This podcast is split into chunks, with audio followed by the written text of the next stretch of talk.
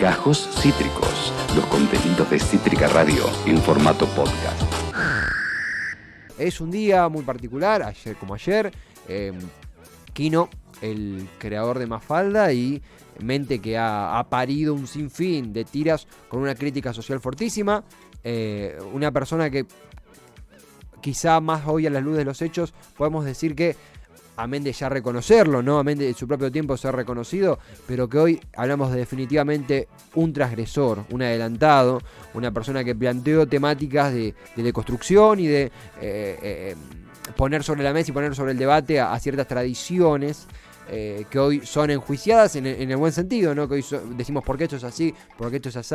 Y él, cosas que a, algunos nos lleva, a los mortales, nos lleva horas y horas explicar, él lo sintetizaba con el arte que hacía, incluso hasta en una viñeta, ¿no? Como los jugadores habilidosos que definen en una baldosa, eh, bueno, él era un dibujante que podía definir un universo de significados en una viñeta, ni hablar en una tira. Eh, a quienes eh, tenemos 20 años, 25 años, no somos de la época de donde salía Mafalda, que más bien nuestros padres estaban en esos tiempos, y aún así crecimos con las aventuras de Mafalda, Miguelito, Felipe, Libertad, Susanita, eh, Miguelito, lo dije, Miguelito, bueno, Manolito, Manolito, me faltaba ese. Vamos a hablar justamente de ello con alguien que es un eh, voraz conocedor del mundo de las tiras, eh, tiras cómicas, del cómic en sí, de la historieta, del humor gráfico. Demian Urdin, conductor de guion y dibujo. ¿Cómo estás? Bienvenido a Demencia Temporal, aquí Esteban Chacho, Juan Cabotti. ¿Cómo estás? Hola a todos, ¿cómo están? Bueno, un gusto saludarte, Tevi, en este nuevo espacio. Hacía tiempo que no que no nos encontrábamos. Mm. Así que muchas gracias por la, por la invitación. Gracias a vos, Demian, gracias a vos. Eh, un poquito de autorreferencia. Con Demian hablamos por última vez antes de, este, de este caos, de esta pandemia. Eh, la anécdota es que el día que yo te vi por última vez iba a ver con, con, con Rocío, con mi novio, vamos a ver Parasite. Parece que haya sido otra vida, ¿no? Sí, sí, sí, totalmente. Pareciera ya otra época. Demian, eh, ayer partió Kino, algo que ya comentamos. Eh, va a ser mucho más enriquecedor escucharte a vos que, a mí, que, porque sos alguien que conoce lleno el mundo de las tiras cómicas, la historieta, el humor gráfico. Primero, eh, por ahí es muy genérico, muy general la pregunta, pero ¿cómo definirías a Kino a tan pocas horas de su partida? ¿Qué es lo que deja? ¿Qué es lo que siente? ¿Cómo impacta en tu vida? A mí me parece que lo, primero que, pensé ayer cuando me enteré de que había fallecido Kino es un poco pensar en esta cuestión de, todo artista, que es esta búsqueda de trascender. Y en esta cuestión de la, trascendencia, me parece que el, trascender es superar como este límite finito que es la vida de cada una de nosotros. Me parece que Kino supo exceder esa cuestión que es su nacimiento, su muerte y ha permitido un legado artístico eh, de alcance mundial. Para mí, Kino es uno de los pocos artistas en el mundo que ha sabido utilizar esto que es la, globalización y lograr hablarle a personas eh, de todo el mundo. O sea, su obra muda o con guion puede ser eh, traducida a cualquier idioma y logra una conexión con, con, el lector. Para mí, ese nivel, ese nivel de, contacto, de comunicación entre el lector y el artista, me parece que es lo, más grande que él ha, podido dejarnos. Absolutamente, Demian, absolutamente sentidas, profundas esas palabras. Hay mucho que conversar. Hay un comentario técnico nomás aquí que, gentilmente me aproxima la producción. Eh, eh, ¿Tendrás la cámara encendida porque tenemos un temita para verte? Eh, o, estamos complicados? Si no, ahí está, ¿no? A ver ahí. Ahí va. Ahí listo, listo. Cosa que Cosas técnicas, estamos en, vivo. Demian, continuamos la, nota. Quiero quedarme en esas tan lindas palabras que dedicabas a Kino. Eh, vos sabés que ayer había un pequeño debate en redes en torno a esto de no presentarlo solamente como alguien que hacía tiras cómicas, porque más allá del humor, de lo cómico, había una crítica social fortísima en Kino. ¿Qué análisis haces de eso? ¿Cómo ves la crítica que ejecutaba en su tiempo, sobre todo en su contexto? ¿Cómo, cómo lees justamente esa, esa crítica que, que, a través de la cual él nos interpelaba. Mira, para mí, Kino, Kino arranca en el 54, 55, ya en el 63 era un artista que tenía su propio libro y era eh, un artista que supo hablar muy bien de su época, de la misma forma que lo supo hacer Copy o que lo supo hacer Landru, era un tipo que entendía bien eh, que era un artista situado en un momento y en un lugar muy específico y sabía hablar de eso. Para mí, sin embargo, eh, Kino es un artista como de mm, como de revolución hasta ahí nomás. O sea, es un tipo que en un contexto de, Guerra Fría, es importante tener en cuenta que estaba en un clima político bastante complejo para hablar de política y sin embargo eh, se la pudo se la pudo jugar con cuestiones sobre el rol del Estado, sobre el rol de la economía, sobre los roles familiares, sobre todo el de la mujer, eh, por ejemplo, entender a las Fuerzas Armadas como un elemento represivo del Estado, cosas que en ese momento eran muy jugadas. Eh, no hay que olvidarse que, por ejemplo, una de las personas con las que él trabajó, que fue Landru, fue censurada por el gobierno de Onganía, o sea, era un tipo que desde su rol, que era el de artista, se, animó a, ser un poco contestatario eh, en un clima que hoy con Internet y con con un montón de formas que tenemos para decir lo que pensamos, nos parece algo simple, pero en ese momento eh, podías ir preso, o sea, era tan, tan, tan fuerte y tenía esa potencia. ¿Cuál es también la marca eh, en las tiras de Mafalda, esa argentinidad de los 60, de los 70, eh, y que de alguna manera sigue vigente, ¿no? Hay algo que, lo hablábamos al principio, esto de que pibes de, mi edad, 20, 25, incluso más chicos, consumen Mafalda, conocen Mafalda, saben ni hablar otras tiras de Kino, pero ¿cuál crees que está, cómo crees que viene ese secreto, esa clave, ese patrón de que hay una algo transversal generacionalmente en las producciones de Kino? ¿Por qué crees que se da? Mira, para mí, justo ayer esta cuestión de, la muerte trajo que toda la gente se puso a hablar sobre Kino. Eh, mucha gente se, dolida o triste por la muerte y otra persona, otros, los haters empezaron como a criticar y criticaban el parecido de Mafalda con las tiras de Charlie Brown. Y ahí a mí me parecía un sinsentido, porque decir Charlie Brown es como decir que Charlie Brown se copió de los Little Rascals o de la pequeña Lulu, o que los chicos del barrio o las chicas superpoderosas se copiaron de Mafalda. Es una tontería. Mm. La figura de, de los niños siempre es una figura que permite un montón de metáforas y alegorías, y por eso me parece que Mafalda funciona tanto a nivel e infantil como para lectores adultos. Eh, durante mucho tiempo se, pensó a la historieta como eh, una entrada para la lectura, como una preliteratura.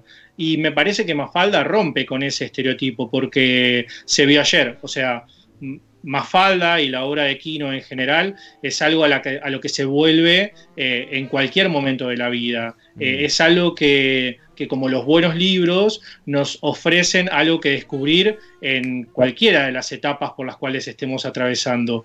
Hay cosas que vamos a recuperar cuando somos niñes, como los juegos, como las peleas, y hay otras cosas que vamos a recuperar siendo adultos, como esto que te decía, el elemento represivo del Estado, algo que mm. quizás si leías Mafalda a los ocho años no lo recuperabas, pero ahora sí.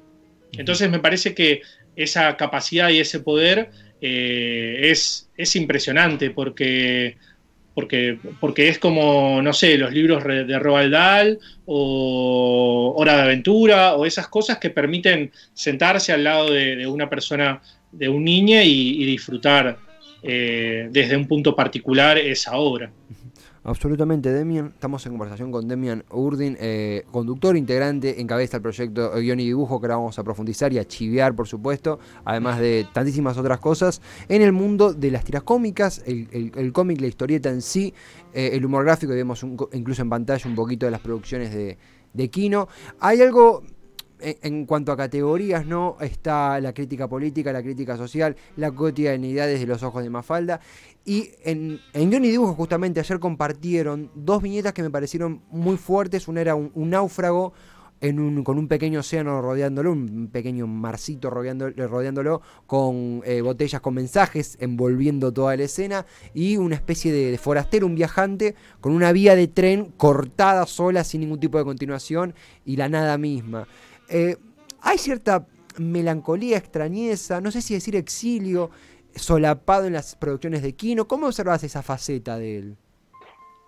Mira, yo creo que, Kino lo que supo comprender eh, o lo que supo plasmar en su obra es un poco lo que mostraba su época. Él es obviamente un producto de su época, y es eh, un poco el desgaste, yo creo que del, del, capitalismo de los 60 y los 70, este enfrentamiento constante a, escala mundial, o sea, no era, habíamos abandonado ya las guerras mundiales, estos enfrentamientos un poco épicos y de película, y había un enfrentamiento constante, sobre todo entre dos formas de, de entender la política y el mundo, el capitalismo y el comunismo, y él me parece que entendía eso como parte de la bajeza o de de lo, más pobre del ser humano. Él, por ejemplo, en su construcción del Estado, de la economía o de la familia, era sumamente crítico. Él entendía que, esas, esas peleas o esas riñas eran algo, un producto humano, y él entendía que el humano, por naturaleza, era un tanto estúpido.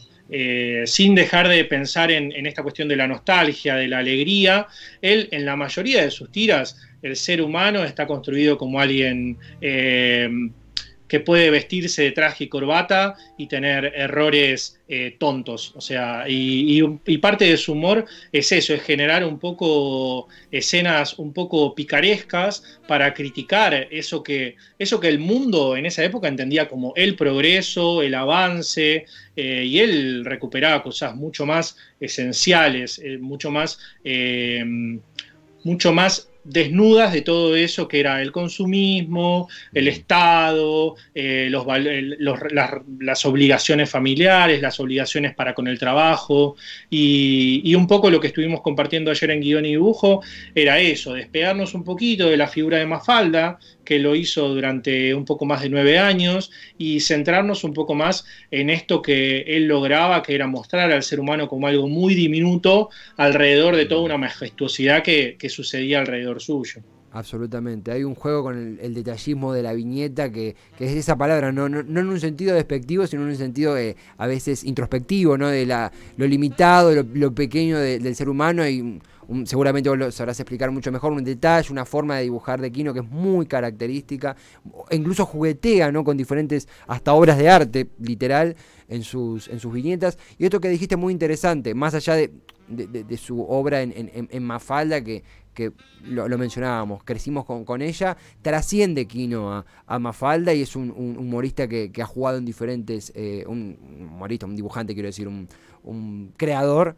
que ha traspasado esa, a esa, a esa te iba a decir justamente esto, cuando hablamos de, Mafalda, ¿cuál es el término correcto? Porque se habla de historieta, tira cómica, tira, sos un experto en la materia, ¿cómo semánticamente cómo deberíamos manejarnos en tu opinión? Es una tira de humor gráfico, o sea, el humor gráfico permite que el chiste pueda ser definido en una sola imagen, como lo hizo Kino durante sus años en Revista Viva, mm. en Diario El Mundo, y la tira de humor permite hacer un, arte secuencial, una, una, varias escenas que implican un movimiento y que vayan desde un inicio hasta un remate del chiste. Claro, claro, sí, sí, sí. Es, eh, es una, una, pregunta que siempre viene bien a la hora de analizar eh, historietas, cómics, justamente humor gráfico. Demian, una de las últimas que te hago eh, en lo que es la característica, la, sí, las características de Kino a la hora de laburar. ¿Cómo crees que ha influenciado, hablamos de la influencia de la sociedad sobre Kino, a Kino a la propia sociedad? ¿Cómo crees que ha envejecido su, su, laburo en el buen sentido? ¿Cómo crees que hoy los más jóvenes lo tomamos? ¿Cómo, cómo haces esa, ese análisis? Y para mí, obviamente, o sea, cualquier obra que nosotros eh, querramos interpretar, la interpretamos desde el presente. Entonces, no es coincidencia que de lo, que más se ha recuperado de Kino en los últimos años es, bueno, el chiste con el bastón del policía y Mafalda tocando el eh, la cachiporra, mm. porque hay una continuidad de, la figura de, estados represivos o de las fuerzas policiales como entes represivos.